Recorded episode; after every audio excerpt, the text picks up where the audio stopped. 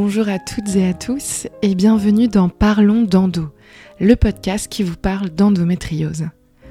Aujourd'hui, nous allons aborder le thème du célibat et de l'endométriose, plus précisément de la rencontre amoureuse, de la peur sexuelle, de l'abstinence et de la douleur sexuelle. Avant de rentrer dans le vif du sujet, écoutons l'astuce du lab. Avec Florian et Sylvain, les créateurs du lab de l'endo, nous abordons une thématique pour vous donner des clés pour lutter contre vos symptômes d'endométriose. Aujourd'hui, nous donnons la parole au partenaire, au conjoint, à celui ou celle qui peut vous aider dans votre quotidien. Et c'est Sylvain qui va nous donner quatre clés pour pouvoir aider son ami, sa fille ou que sais-je à lutter contre ces douleurs. C'est parti. Attention, changement d'ambiance. Avec les astuces du lab, on cherche des solutions, mais surtout on en trouve. Bonjour, c'est Floriane. Bonjour, c'est Sylvain. Nous sommes les créateurs du Lab de Lando. Le Lab de Lando, c'est la boutique de solutions engagée pour la santé des femmes et l'endométriose. Aujourd'hui, je vais vous parler de l'endométriose au masculin. Au masculin, car nous sommes très nombreux à découvrir cette maladie, à l'apprivoiser ou encore à la dompter avec notre partenaire. Croyez-moi, je suis passé par là. Souvent en retrait par pudeur ou manque de solution pour agir, sachez messieurs que de petites actions peuvent faire de grands bonheurs. Je vais vous livrer ici 4 de mes produits Endoboy. Tout d'abord, la bouillotte. Facile à préparer, elle a une action efficace et rapide sur la douleur. Évitez les allers-retours à la cuisine pour votre partenaire et c'est gagné. Ensuite, la tisane. Roi de l'anticipation, je prépare toujours au moins un litre de tisane en avance à réchauffer ou pas, imaginez la tête de votre partenaire à l'idée que sa tisane apaisante l'attende à toute heure de la journée. Ensuite, on passe au côté pratique. En premier, le baume CBD. À moins que votre copine soit une contorsionniste hors pair, il est compliqué d'aller se masser les lombaires pour soulager une crise. Croyez-moi, masser 5 minutes un point localisé ne vous tuera pas à la tâche. Soulagement garanti. Et enfin, l'huile CBD. Dans la même lignée de l'apprenti masseur, je vous propose une huile 100% naturelle. Elle sera la parfaite alliée pour un massage en soirée. Partenaire apaisé, garanti. Alors messieurs, à vos astuces. Si cette astuce vous a plu, rendez-vous sur le labdelando.com.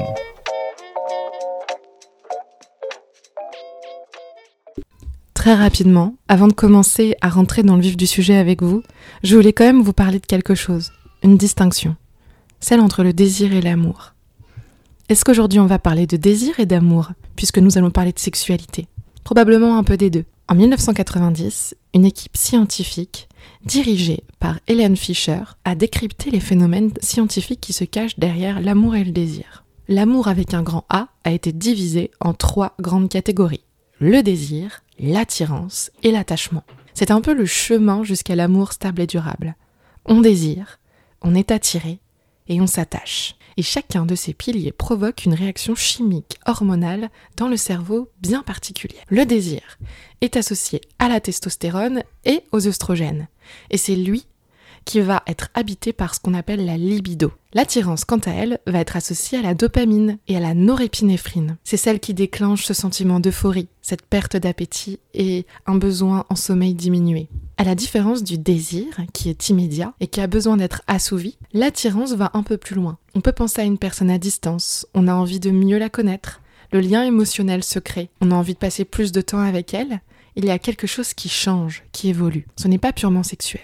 La dernière catégorie, c'est finalement l'attachement, ou ce qu'on peut appeler aussi l'amour stable. Et comparé au désir et à l'attirance, le sentiment d'attachement sera plus souvent stable, relationnel, rationnel et durable. Il libère quant à lui l'ocytocine et la vasopressine. Chimie cérébrale mise à part, il y a évidemment les sentiments qu'on ressent de manière propre et individuelle. Mais je trouvais intéressant de revenir là-dessus. Aujourd'hui, nous allons parler de désir, de relations amoureuses. On peut parler de relations amoureuses et parler uniquement de désir, parler d'attachement, parler d'amour stable et durable. Ce sujet est très large, mais nous allons parler de cette difficulté que peut créer l'endométriose dans la création de ce lien. Le thème de la sexualité est un immense désert dans lequel chaque personne évolue de manière complètement différente. Lorsqu'on découvre la sexualité, on ne sait pas encore quel type de désir on va ressentir. Et il est différent pour chaque personne. Et de toute façon, tout le monde ne court pas après une sexualité dynamique et dense. Aujourd'hui, la pensée universelle veut que chacune et chacun pense que le désir est obligatoire, qu'il est constant.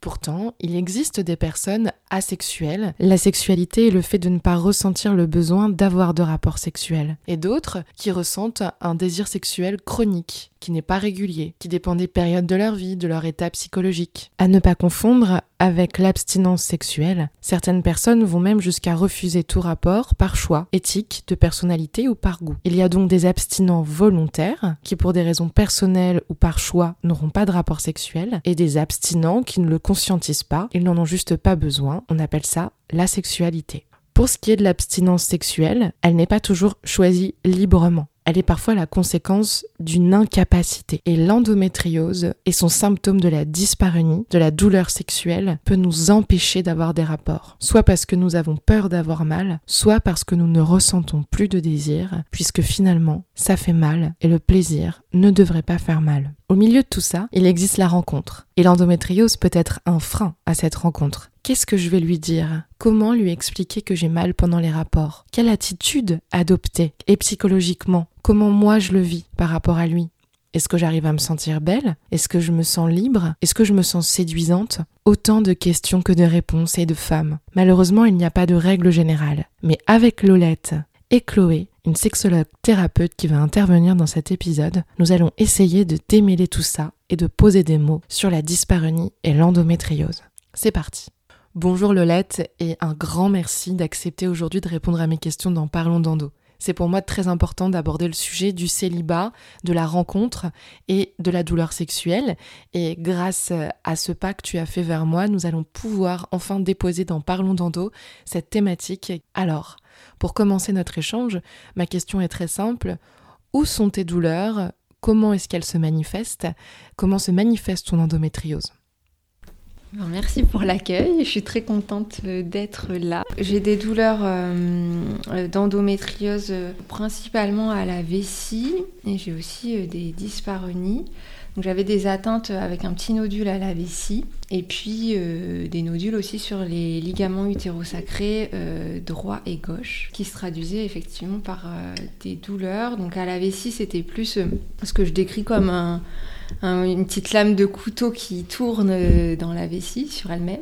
Donc c'était assez douloureux. Et puis euh, les nodules sur les ligaments hétérosacrés euh, sont responsables de dyspareunie. Et donc moi, ça se manifeste par une douleur donc au rapport, hein, dans le fond du vagin. Voilà. Et j'ai pu aussi avoir des douleurs après les rapports sur plusieurs jours avec euh, voilà, des douleurs plus diffuses euh, qui peuvent même euh, lancer un peu dans les cuisses et qui m'obligent à prendre des antalgiques forte dose donc voilà un peu le descriptif de mes douleurs. Et donc les plus difficiles à gérer euh, sont les dyspareunies.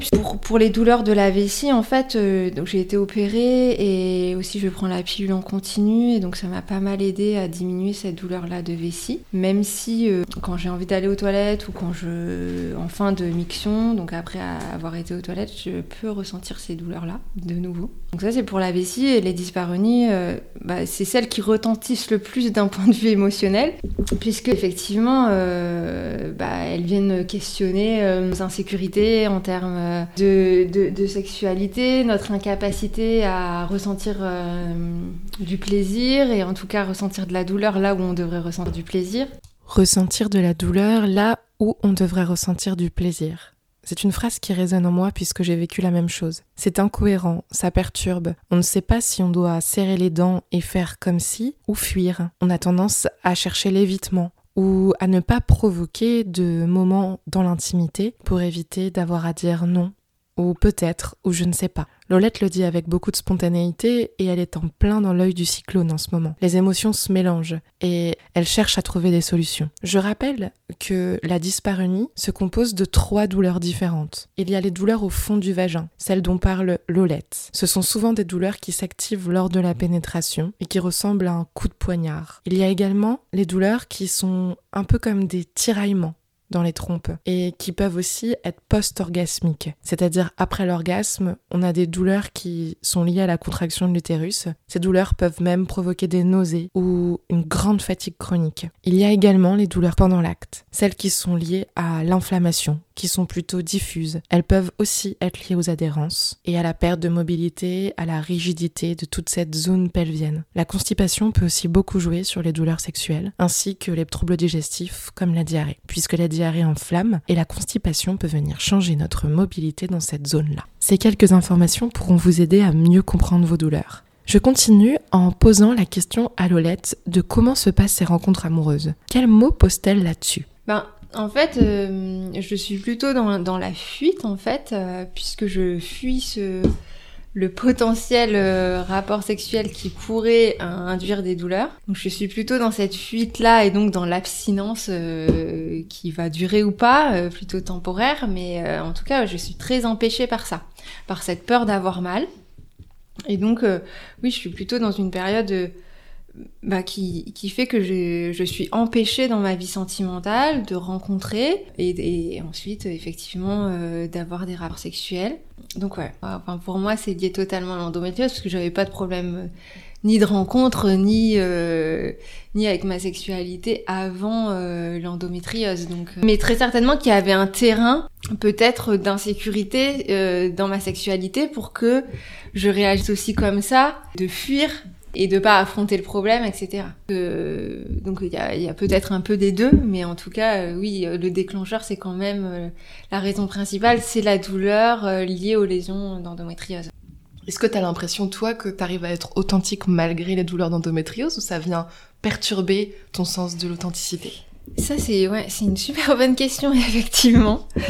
Euh, parce que, oui, effectivement, ça fait partie de moi maintenant, l'endométriose, et si je veux être vraiment authentique, euh, il faudrait que je puisse l'aborder assez franchement et directement, et dire ce que je suis en train de dire aujourd'hui dans le podcast, qui n'est pas facile à dire, euh, par pudeur notamment c'est quand même difficile de, de dépasser euh, cette, cette, certaine inhibition qu'on a à pouvoir parler euh, de sa sexualité, de ses faiblesses, de sa vulnérabilité.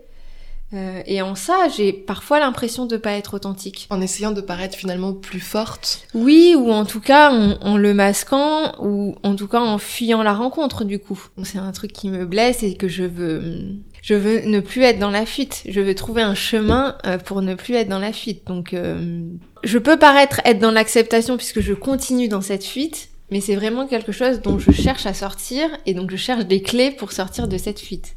Je vois très bien ce que tu veux dire. Tu peux paraître dans l'acceptation parce qu'en fait, euh, pour le moment, t'as pas trouvé de solution. Et donc la situation perdure dans le temps et euh, t'es toujours empêché sexuellement. J'aime bien ce que tu dis quand tu dis empêché plutôt que abstinent, même s'il n'y a pas de gros mots. C'est pas un choix que tu fais. Donc euh, comme tu le dis très bien, euh, c'est plus un empêchement qui est lié à l'endométriose, à cette maladie qui là prend trop de place et que tu n'arrives pas à vraiment formuler à la personne que tu rencontres. Et je comprends puisque c'est déjà, je trouve, difficile d'en parler avec euh, moi, par exemple, mon mari, ma famille. Alors quand c'est un inconnu ou une inconnue qu'on rencontre, c'est encore, j'imagine, plus compliqué. On va avoir les conseils de Chloé tout à l'heure sur la question, qui est, je le rappelle, sexologue et thérapeute.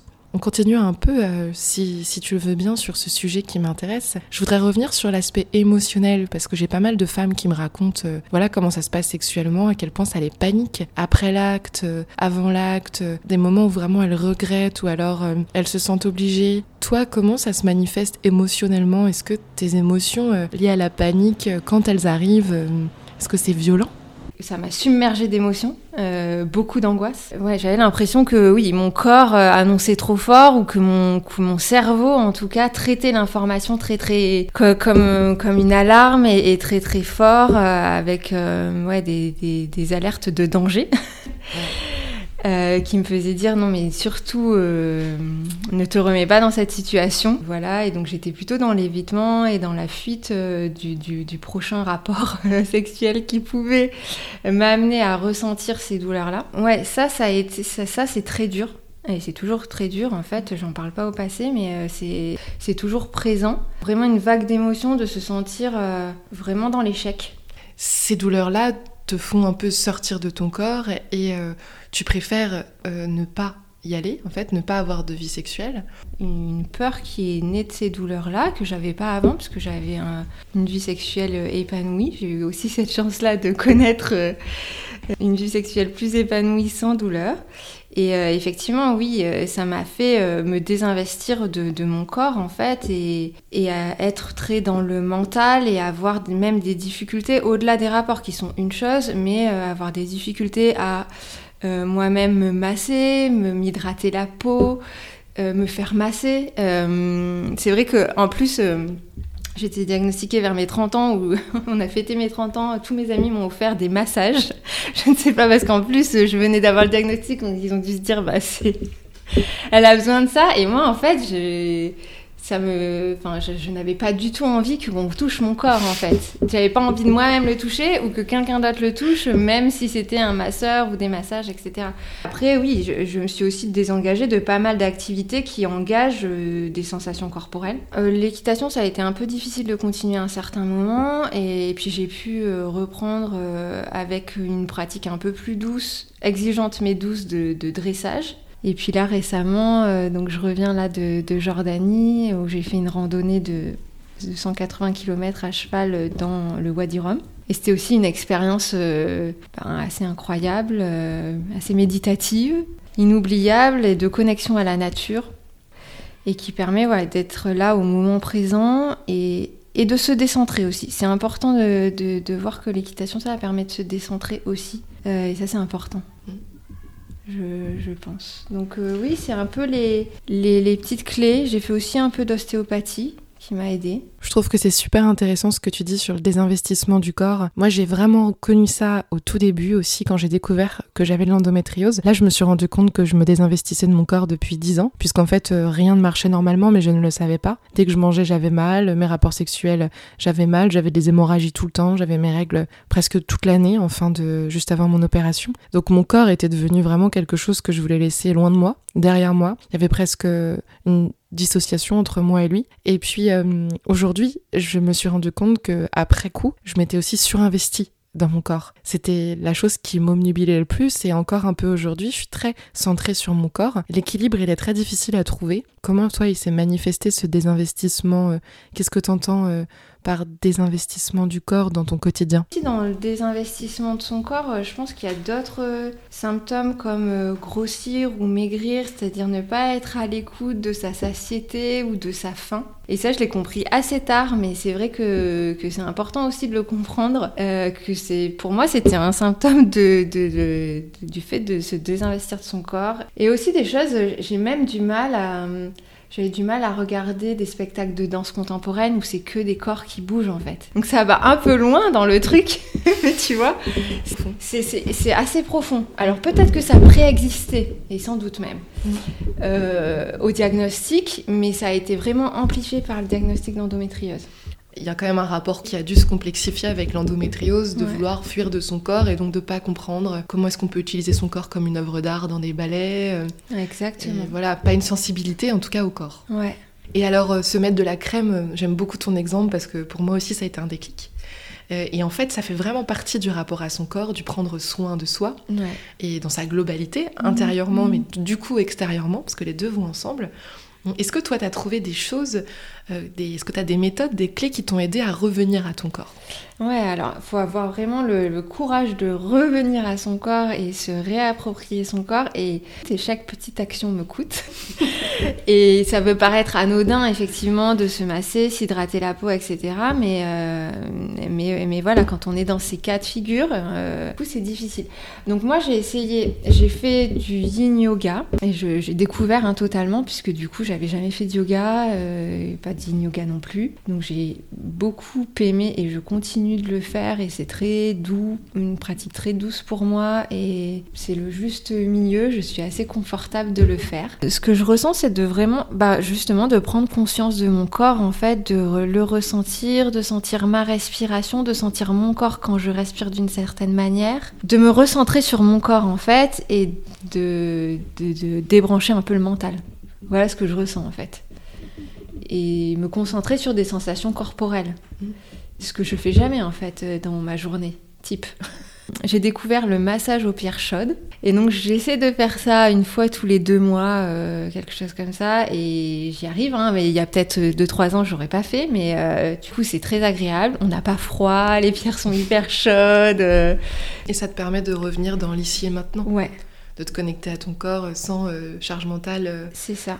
Sans juste, enjeu. euh, sans enjeu aussi, ouais. Ouais. Mm, sans regard de l'autre. Lolette, sans le savoir, me décrit exactement ce que j'ai vécu il y a quelques années lorsqu'on m'a dit que j'avais un syndrome dissociatif ou de dissociation. En tout cas, que j'étais dissociée de mon corps. J'ai longtemps cru que c'était les douleurs qui m'avaient dissociée de mon corps, que j'étais inconfortable dans mon corps et que du coup, j'avais décidé de vivre un peu sans lui. Aujourd'hui, je me questionne. Je me demande si c'est pas mon caractère et la société, la manière de nous éduquer, les injonctions, ce qu'on attend de nous, qui a fait que je ne me suis jamais posée sur mon corps, sur comment l'alimenter, est-ce que j'allais bien ou pas, sur la normalité de saigner ou pas, d'avoir des douleurs ou non. Peut-être que c'est le manque de soutien, de douceur, de confiance aussi, puisque il y a pas mal de personnes dans mon entourage qui ne m'ont pas vraiment cru ou qui n'ont pas pris au sérieux ce que je leur disais. Quoi qu'il en soit, je trouve que c'est très important de rappeler que lorsqu'on est atteinte d'endométriose, c'est très important de se connecter à son corps pour apprendre à ressentir les moments de son ovulation, de ses règles, comment apprivoiser sa peur par rapport à la sexualité ou comment gérer son alimentation et sa fatigue chronique. Tout ça demande de la connexion à son corps. On ne l'a pas vraiment choisi, ça nous tombe un peu dessus comme ça, mais c'est important de le faire.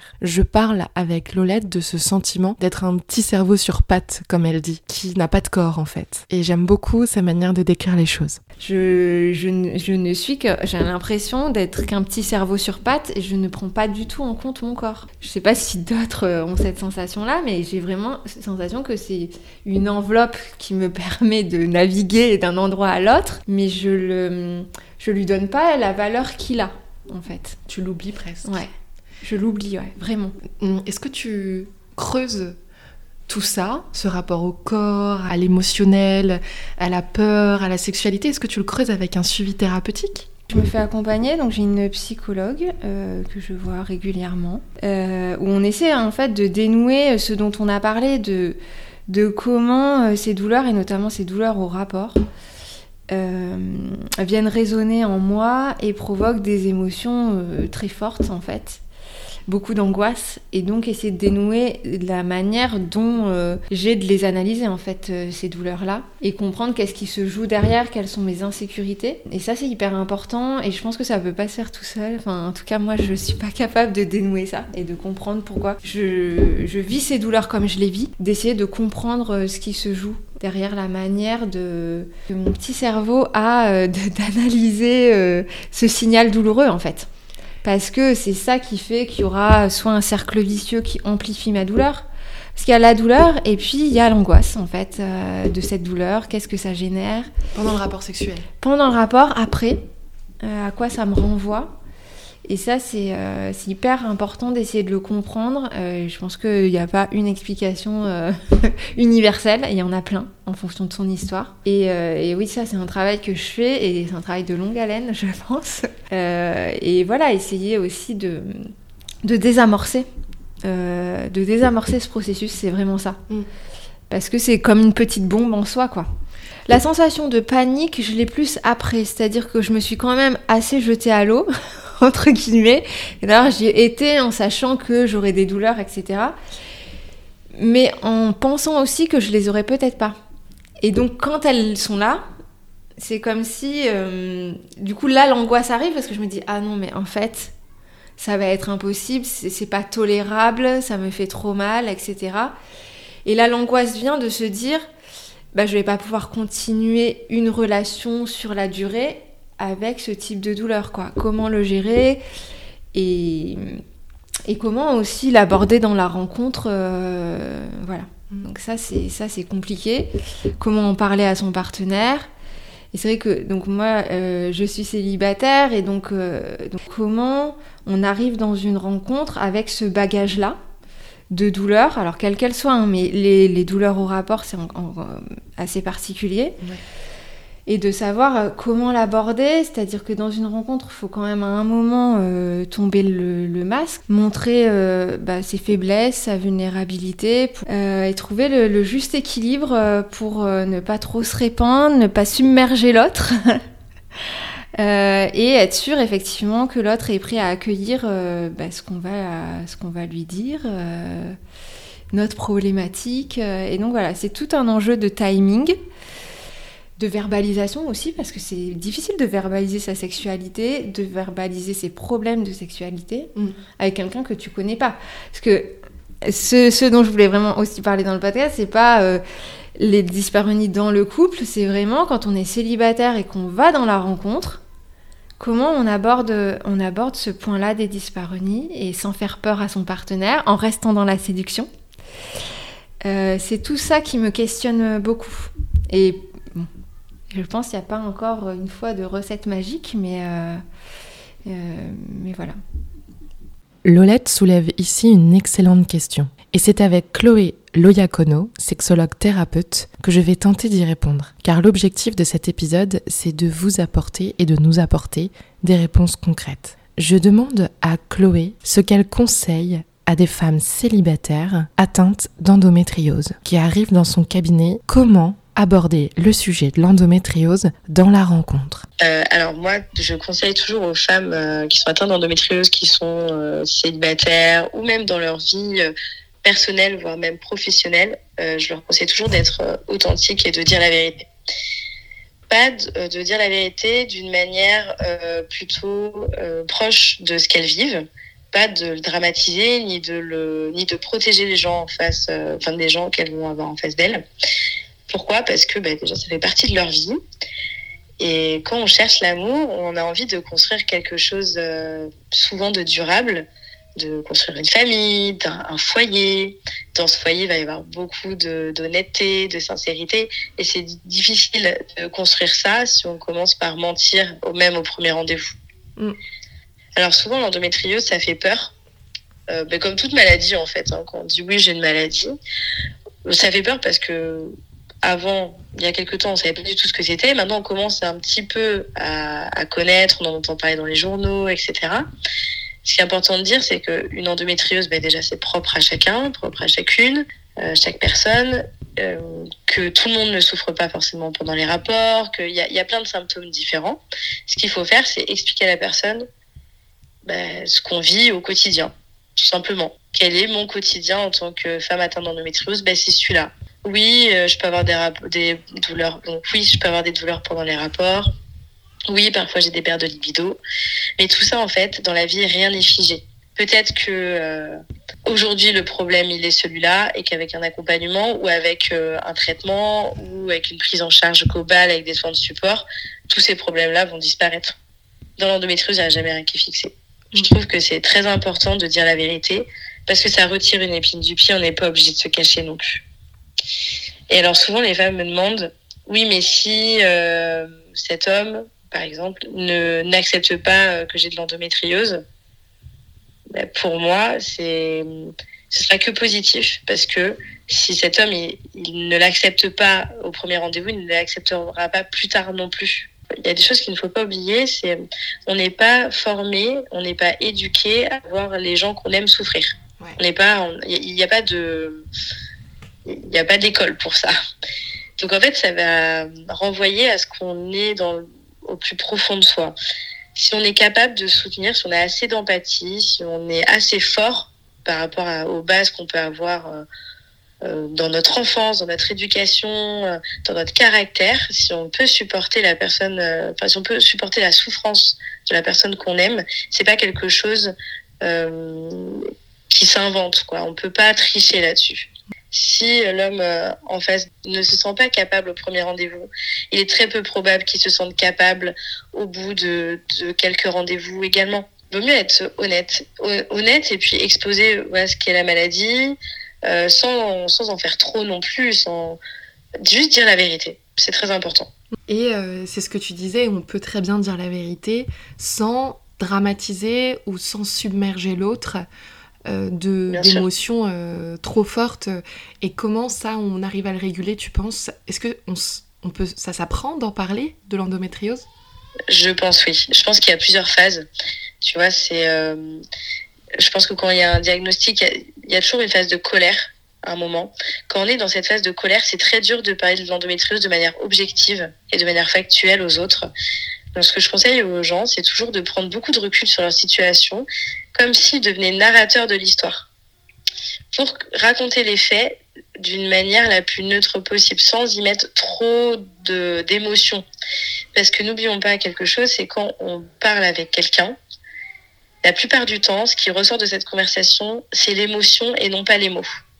Exemple, si euh, tu as une dispute avec euh, ton chéri euh, ou avec quelqu'un de ta famille, si vous, si vous vous criez dessus, la seule chose que vous allez retenir quelques jours plus tard, c'est l'intensité de la colère, de, du ton de la voix, de, du visage de l'autre, etc. Mais plus vraiment les mots de manière exacte pareil, si tu pleures ou dans les émotions, tu vois, il y, y, a des personnes, par exemple, lors de leur mariage, qui ne se souviennent absolument pas de leur mariage, tellement elles ont d'émotions, elles regardent l'autre pleurer, etc. Elles se souviennent que de ça parfois. Donc, mm. on, les mots, ça s'oublie. Surtout les mots euh, qu'on va prononcer. L'écrit, c'est différent parce que ça reste. Justement, si c'est trop difficile de prendre ce recul à l'oral, on peut l'écrire en amont pour dire euh, qu'est-ce que j'ai envie de transmettre comme message, qu'est-ce que j'ai envie de dire à l'autre, qu'est-ce que j'ai envie que la personne en face de moi retienne de ma maladie et de moi? Et ça, il vaut mieux se préparer un petit peu à l'écrit pour dire euh, est-ce que j'ai vraiment envie de lui dire, par exemple, que j'ai des troubles digestifs à répétition tous les jours? Non, est-ce que j'ai non, j'ai pas envie, donc euh, ben ça, je vais, je, ne vais pas dire tout de suite. Je vais vraiment dire ce comment je vis ma maladie, est-ce que, ben, que ça peut m'handicaper tous les jours, sans forcément rentrer dans les détails euh, les plus intimes tout de suite ça permet de poser les mots et tu as raison de, savoir aussi, euh, en tout cas de, poser euh, ses idées avant pour savoir si on souhaite vraiment confier à l'autre cette information ou si on préfère la garder pour soi parce qu'on considère que ça fait partie du domaine de l'intime. Ben c'est ça, parce que c'est pas parce que ça va être au premier rendez-vous dans les premières semaines on n'est pas obligé de tout déballer. Euh, mais mais ça vaut pour l'endométriose, ça vaut pour toute sa vie. Quand tu rencontres quelqu'un, tu lui déposes pas comme ça ton bagage en entier, euh, et puis la personne en face de toi ne te ne te dépose pas pareil son bagage forcément, on a tous une valise avec plein de choses dedans, des belles choses, des choses moins belles, des choses tristes, des choses très très heureuses. Et quand on rencontre quelqu'un, on lui donne pas la valise comme ça, telle quelle. Non, on va distiller, on va raconter les choses au fur et à mesure. On va raconter des histoires. On va se remémorer des moments en les évoquant avec euh, la personne euh, qu'on a en face de soi. Mais ça, on le fait au fur et à mesure. Et des fois, on peut le faire sur plusieurs années. Ben, l'endométriose, c'est un peu pareil. C'est pas parce qu'on a une endométriose que c'est un boulet qu'on a euh, à la cheville. On n'est pas obligé d'arriver au premier rendez-vous en lui disant euh, coucou, ben moi j'ai de l'endométriose et ça me provoque ça, ça, ça, ça, ça et ça. Et, et si tu veux pas être avec moi, je le comprendrai très bien. Non, ça fonctionne pas comme ça. Il faut pas le présenter comme ça, du moins. Se mettre cette pancarte endométriose non. qui nous mettrait dans une case définitivement parce qu'on le présente comme ça, alors qu'au final ça peut faire partie d'un tout. Ça fait, oui, c'est ça, ça fait partie d'un tout. Et c'est surtout, il, faut, il ne faut pas oublier que l'endométriose, ça ne nous définit pas en tant que personne. Et on peut très très bien se sortir de l'endométriose et de tout ce que ça, de tout ce que ça comporte aussi. Et une fois qu'il n'y aura plus l'endométriose, ben, on est une personne normale.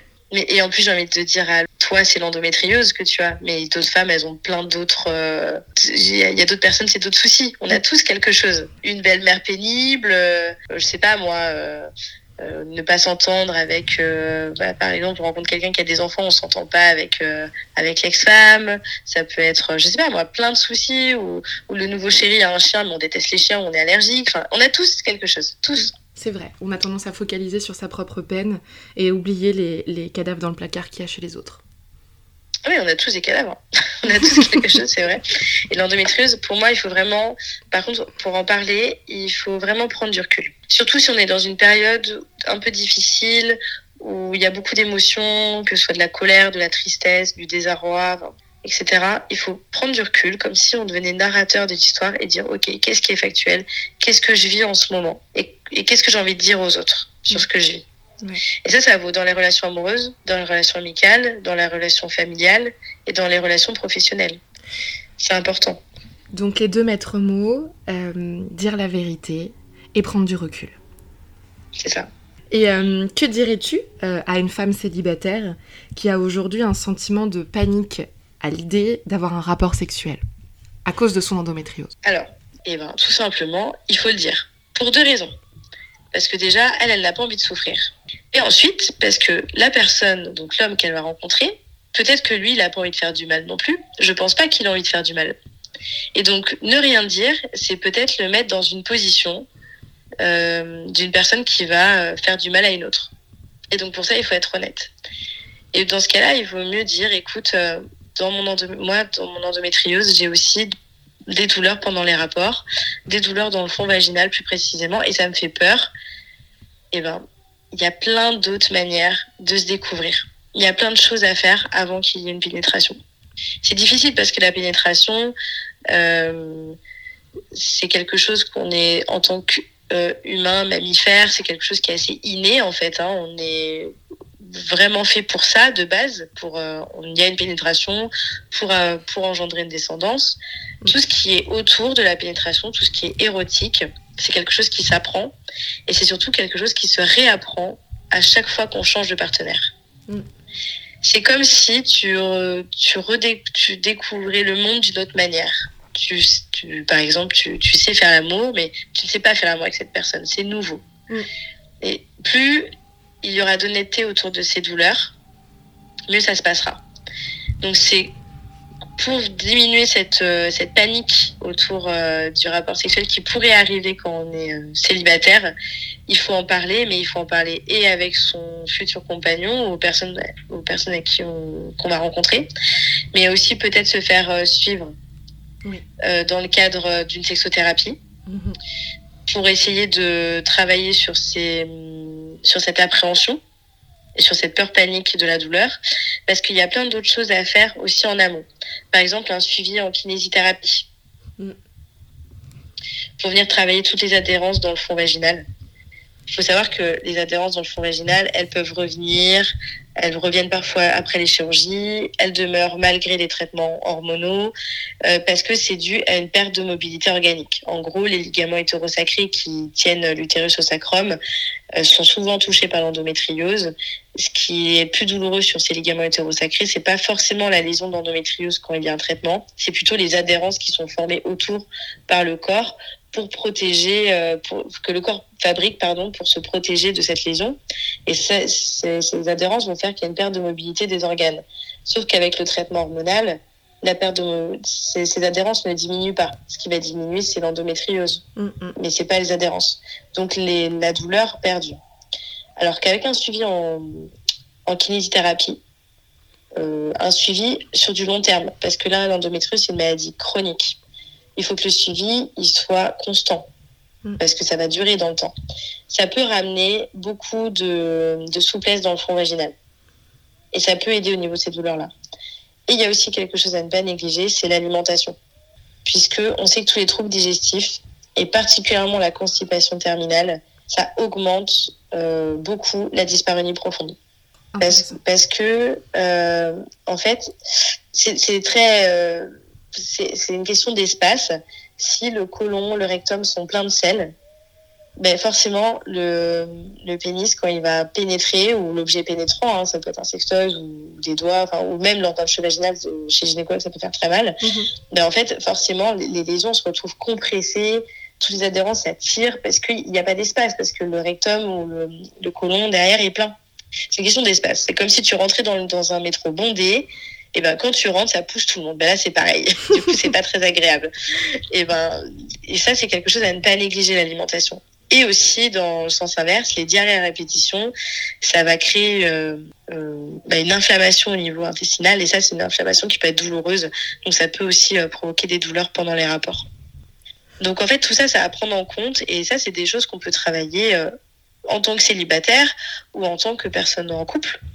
Mais c'est quelque chose surtout à travailler pour soi, pour améliorer euh, son état autour de l'endométriose. Voilà. Et il y a aussi, alors ça je le rajoute parce que la kiné c'est remboursé. Euh, l'ostéopathie, euh, ça peut aider aussi beaucoup. Mais pour moi, c'est plus un soin de support à faire en complément de la kinésithérapie. Parce que tu vois, de... les femmes atteintes d'endométriose ont souvent des hypertonies périnopelviennes dues à la douleur de l'endométriose qu'il y a des douleurs répétées qu'elles ont tous les mois, mais aussi à des douleurs, euh, de la douleur d'appréhension, des neurosensibilités, etc. Elles ont une hypertonie globale. Et tout ça, ça va vraiment se régler en kiné euh, avec le temps. Euh, les personnes que je suis, moi, tu vois, en sexothérapie, je leur mets tout, c'est très fréquent que je leur mette un suivi kiné en plus de la sexothérapie et un suivi en nutrition. Parce que tu vois, la sexothérapie, c'est une thérapie courte de travail, donc on va se voir 3, 4, 5 séances. Mais pour moi, la kiné, c'est un soin à faire sur du long, sur du long cours. Ça va être 2, 3, 4 ans, tant que l'endométriose est, est handicapante. D'accord. Tant que l'endométriose va créer euh, une perte de mobilité. Un grand merci Chloé pour toutes ces informations, c'était vraiment très riche et je pense que ça aidera Lolette euh, ça m'aide moi déjà et que ça aidera les femmes qui nous écoutent. Vous pouvez retrouver Chloé sur le compte Instagram Les Conseils Sexo. C'est aussi la fondatrice de l'association Femmes Endo Co si vous voulez suivre ses comptes. Et j'ai trouvé ça très intéressant parce qu'avant d'interviewer Chloé, elle m'a expliqué comment fonctionnait son suivi thérapeutique et c'est à peu près euh, entre 4 et 6 séances. Et vous repartez avec une mallette avec plein de conseils, euh, des sensibilisations à votre corps, des automassages, des discussions sur la sexualité, des approches différentes. Voilà, pour terminer cet épisode, je j'ai la chance d'avoir pu encore échanger avec Lolette qui avait en fait euh, en tête des clés, des choses qui l'ont beaucoup aidé euh, sur le chemin euh, qu'elle est en train de vivre euh, avec ses disparunis et ce rapport à la sexualité compliqué et très intime. Et donc, elle va nous livrer ses conseils, des lectures, des podcasts qui pourront vous aider vous aussi si vous êtes dans les mêmes problématiques que Lolette. Moi, j'avais lu le livre Endo et Sexo de Marie-Rose Gallet, où il y a beaucoup de clés et c'est vraiment une mine d'or. Je conseille cette lecture, du coup, qui m'a beaucoup aidée. Ensuite, euh, plus au jour le jour euh, et sans rapport direct avec l'endométriose, j'écoute un podcast qui s'appelle euh, Philosophie pratique euh, qui est réalisé par euh, Charles Pépin, qui est donc euh, philosophe, mais donc sur des sujets divers et qui rend la philosophie très abordable avec des idées et des conseils pratiques. Ils disent dans le podcast pour vivre plus fort. Et c'est une jolie formule et ça décrit bien ce podcast-là. Et donc ça peut être sur des sujets divers, de la rencontre, de l'amour, de la sexualité. et ça aide beaucoup avec des exercices de visualisation à chaque fin de podcast. Pardon. Donc vraiment, euh, voilà, je peux conseiller ça. Oui, donc il y a une autre lecture, euh, ça s'appelle Les corps abstinents euh, de Emmanuel Richard et c'est des témoignages de, personnes qui, par choix ou non choix, ont dans leur vie un passage par l'abstinence sexuelle. Et c'était aussi très réconfortant de pouvoir lire ces témoignages, de se dire que voilà, c'est pas une fatalité, ça peut être un moment sur notre chemin de vie, ou ça peut être un choix aussi. Euh, voilà, donc euh, super, euh, super témoignage et, livre à, conseiller. Est-ce que tu ressens une, une, injonction à la sexualité? En vivant cette abstinence temporaire, je me rends compte, bon, je le savais déjà, mais a fortiori qu'il y a une injection sociétale, effectivement, à cette sexualité épanouie. C'est pas simplement une sexualité, mais en plus, il faut qu'elle soit épanouie, réussie, etc. Mm. donc oui, on le ressent fort et on le ressent d'autant plus fort quand on est dans la difficulté. C'est important de le dire et euh, c'est important aussi pour les autres de l'entendre parce qu'on se rend peut-être pas forcément compte. On est tous acteurs de cette injonction sociétale, je pense. Euh, quand on écoute nos amis, quand on les pousse à la rencontre, à la sexualité, etc. Donc, euh, pour les femmes qui ont des disparunis fortes, qui se questionnent sur leur sexualité, qu'elles soient en couple ou célibataires, mais là plutôt célibataires du coup sur cet épisode, euh, est-ce que tu as quelque chose que tu aimerais leur dire qui te vient en tête euh Ouais, ben de, se dire qu'elles sont pas seules, qu'il y a d'autres femmes qui passent par euh, les mêmes épreuves, les, les, mêmes émotions.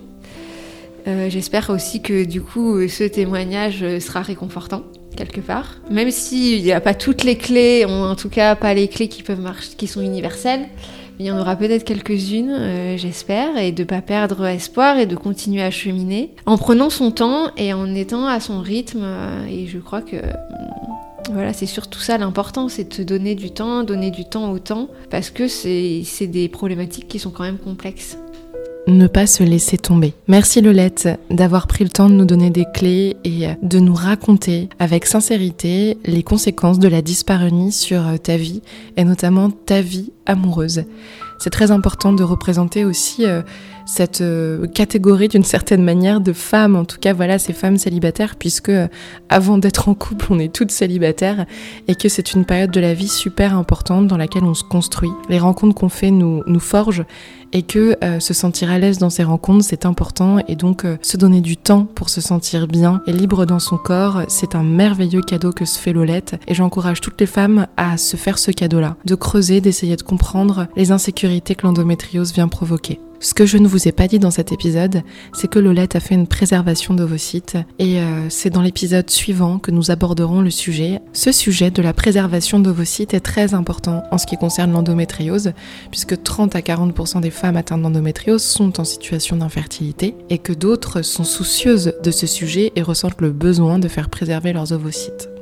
Si cet épisode vous a aidé, s'il vous a plu, si Parlons d'Endo a une place particulière dans votre parcours de soins ou dans l'accompagnement d'un proche, n'hésitez pas à mettre 5 étoiles, cela prend moins d'une minute et ça m'aidera beaucoup à avoir une belle visibilité. Ça me fait aussi plaisir de voir que le podcast rend toujours service. Je vous dis à très bientôt. Merci à toutes pour votre présence et votre soutien, pour vos messages sur Instagram, sur ma page Le Journal de l'endométriose. Je vous dis à très bientôt et si vous avez des questions supplémentaires, n'hésitez pas à vous rendre sur le site d'EndoFrance, l'association française de lutte contre l'endométriose.